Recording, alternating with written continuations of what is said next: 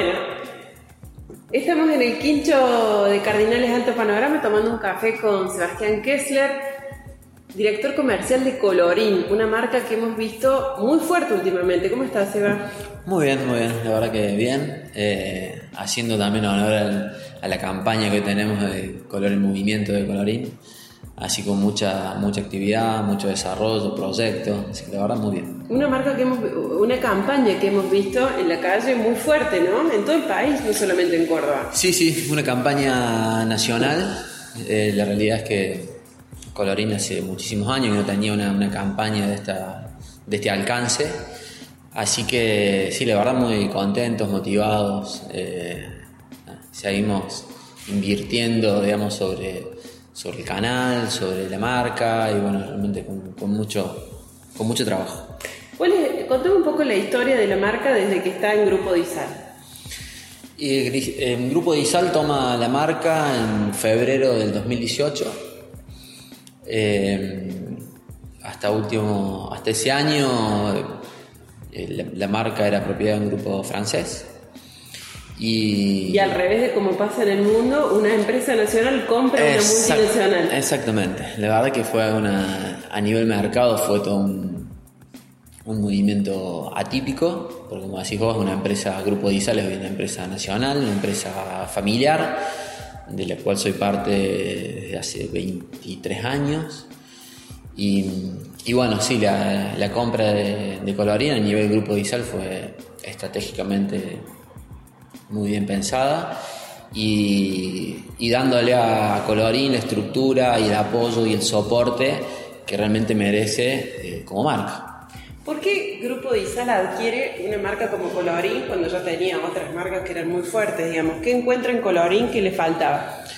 Mira, primero Grupo Disal es eh, una empresa, como te decía, familiar, de un empuje industrial eh, admirable, digamos, con un liderazgo siempre pensando en el desarrollo, en el crecimiento, está siempre apostando al, país.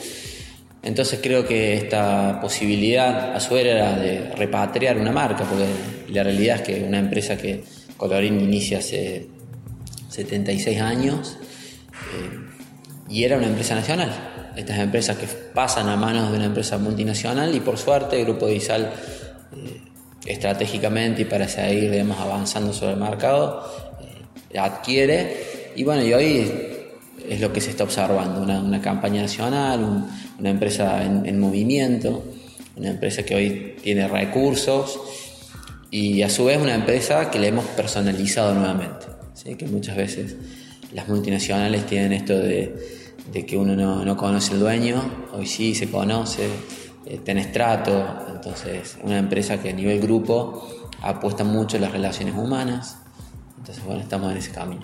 Contame cuáles son las unidades de negocio de Colorín, eh, la línea de productos. Bueno, Colorín hoy tiene una línea muy fuerte en cuanto a obra, todo lo que es la parte arquitectónica. Eh, también está Hydra como una marca de diluyentes. Eh, también una marca que es Autopolish, que es todo lo que es belleza automotriz. Eh, MMB, que también es una marca dedicada a todo lo que es accesorio en cuanto también a la parte automotor. Así bueno, es un poco el, portfolio de toda la parte de, colorín, también su parte de industria, eh, pero fuertemente, digamos, como una línea arquitectónica consolidada y bueno, y también en el transcurso de estos últimos tres años con muchísimos desarrollos, eh, reforzando el portfolio de productos. ¿Que ven eh, el, canal de distribución fundamentalmente cuál es, va Pinturerías. Sí, o sea, un, canal que también con esto de 76 años de historia, eh, el canal ha tomado muy bien que el grupo Disal tome colorín, porque realmente había una incertidumbre muy, muy grande en el canal sobre la marca. Y, hoy el canal ha, tomado, como te decía, eh, realmente muy bien nuestra, tomar el, liderazgo de, Colorín y darle la fuerza y darle, el, como te decía, la estructura y el, y el soporte que merece la marca y por eso que realmente estamos en un movimiento constante. ¿Cómo es el escenario de la categoría en el país? ¿Cuál es, cómo, es el liderazgo de la marca también? ¿no? Son mm. dos marcas nacionales liderando y por debajo vienen las internacionales. ¿Es así o tengo una idea equivocada? No, es correcto. A ver, em, sin lugar a dudas que para hoy las, las fábricas multinacionales eh, entender nuestro país es complicado. Em, entonces hoy realmente las empresas nacionales tiene una fuerte participación justamente por eso, conocemos la, la, idiosincrasia del mercado, sabemos reaccionar eh, con una velocidad porque ya estamos acostumbrados. Entonces realmente a una multinacional se le complica mucho entender nuestro país. La incertidumbre, el, el cortoplacismo es, es, tremendo y nosotros ya estamos acostumbrados. Entonces seguimos apostando, seguimos apostando a infraestructura, entonces, eh, Grupo Disal liderando sus marcas realmente es eh, dar eso, es respuesta en tiempo y forma y adaptarse a lo que se nos presenta. ¿Dónde está la planta de Colorín? Colorín hoy tiene planta en Villa Mercedes y en San Luis.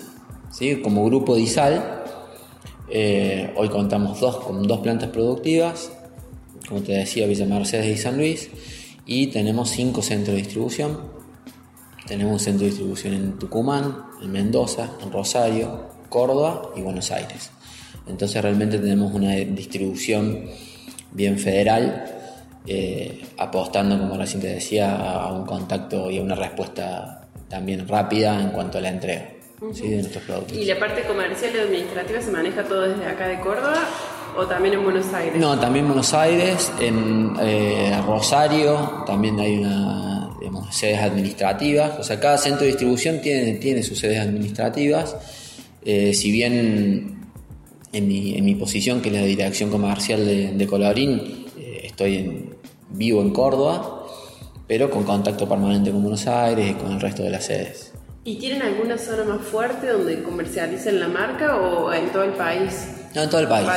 Sí, sí, en todo el país, por esto que te decía también de, de la historia. Eh, de Colorín eh, fue retomar parte de la historia, pero hoy el, alcance de la marca es a nivel nacional y, seguimos fortaleciendo y recuperando relaciones que por manejos de la historia de Colorín en algún momento se podrían haber desgastado y hoy realmente estamos eh, nuevamente recuperando esa confianza en el canal. ¿Cómo miran afuera de Argentina? Siempre con la expectativa, como recién te decía, somos una empresa que no, que no paramos, que todo el tiempo estamos analizando oportunidades, entonces no está lejos también de, poder hacer algún desarrollo regional dentro de lo que es la marca. ¿sí? Como grupo de ISAL ya hay algunos desarrollos de algunas marcas en países limítrofes y, y Colorín no está ajeno, digamos, también para poder avanzar en el resto de países. Eh, ¿Concretamente en qué, en qué países? Uruguay, Paraguay, digamos que hoy digamos, tenemos eh, ya algunas relaciones comerciales, eh, puntualmente se puede dar para, para, esa zona, Brasil. ¿Y tienen un tiempo, un plazo para hacerlo o no? ¿Tienen pensado cuándo? ¿Qué dice la hoja de ruta? No, no. la realidad es que estamos en un proceso de Colorín, como te comentaba, de afianzar realmente lo que, lo que hoy tenemos. ¿Sí? entonces no hay una, fecha eh, límite fijada, sí una expectativa y una proyección a que a medida que vayamos avanzando con, con estructura que, pensamos necesaria para la empresa, podamos avanzar también sobre otras, sobre otras plazas, porque sin lugar a dudas que tenés que tener una, una estructura acorde para cumplir las expectativas que uno va generando en el mercado. Sí, me imagino eh, que con la pandemia mucha gente que se quedó en sus casas también estuvo muy pendiente de remodelarla, de hacerla más confortable. ¿Fue eso repercutió puertas adentro de la empresa? ¿Se, vio reflejado en los números? Sí, sí. Eh, la realidad es que el mercado de la pintura, en líneas generales, ante esta situación lamentable que se dio de pandemia, a nivel consumo, las empresas de pintura se vieron favorecidas, justamente porque tenías un consumidor segmentado para el gasto, entonces hubo muchísimas actividades que, por desgracia, eh, para, para, muchos actores se vieron imposibilitados de desarrollar su, su negocio. Y nosotros no, nosotros se nos vio totalmente potenciado. La problemática fue, fueron otras, era de disponibilidad de insumos, porque el, consumo de pintura no solamente se disparó en Argentina, sino que también eh, pasó en los países limítrofes y en líneas generales se ha dado esa forma. Entonces nuestra problemática fue otra, fue de realmente un, un mercado donde el inconveniente principal era la disponibilidad de insumos para la fabricación. ¿Crecieron en el 2020? Sí, fue un, un, crecimiento que para Colorín muy marcado, cercano al 25%. Entonces, eh, que ese 25 obedece a distintos factores, ¿no? O sea, por un lado fue el crecimiento de la demanda, por otro lado nuestro avance sobre el canal, sobre afianzar proyectos, seguimos con proyectos totalmente abiertos y, y consolidando estas alianzas estratégicas que nosotros denominamos en el mercado. ¿Y cuánto de ese 25 se trasladó a este 2021? seguimos manteniendo, digamos, esta, ese, crecimiento. Eh, pensamos también terminar un año nuevamente de, avance sobre, sobre el mercado, ya más pensando en un, podemos estar en cerca de un 12%, 13% de crecimiento. ¿Sobre ese? Sobre ese crecimiento del 25%, exactamente. Ah, muy bien. Sí, sí, sí, sí. Así que, bien. La última que te hago, Seba, ¿novedades para lo que queda del año, para el año que viene? Mira, nosotros hoy muy eh, focalizados en esta campaña nacional del color en movimiento, que realmente nos refleja, creo que somos una de las, marcas con mayor movimiento en este último año y seguimos apostando a esto, a seguir eh, desarrollando producto, línea, reforzar nuestra relación sobre el canal seguir en este proceso de personalizar la empresa. este año me toca estar en forma más activa en, Buenos Aires. Así que bueno, eh, seguimos la verdad con muchísima expectativa de crecimiento. Muchísimas gracias. No, por favor.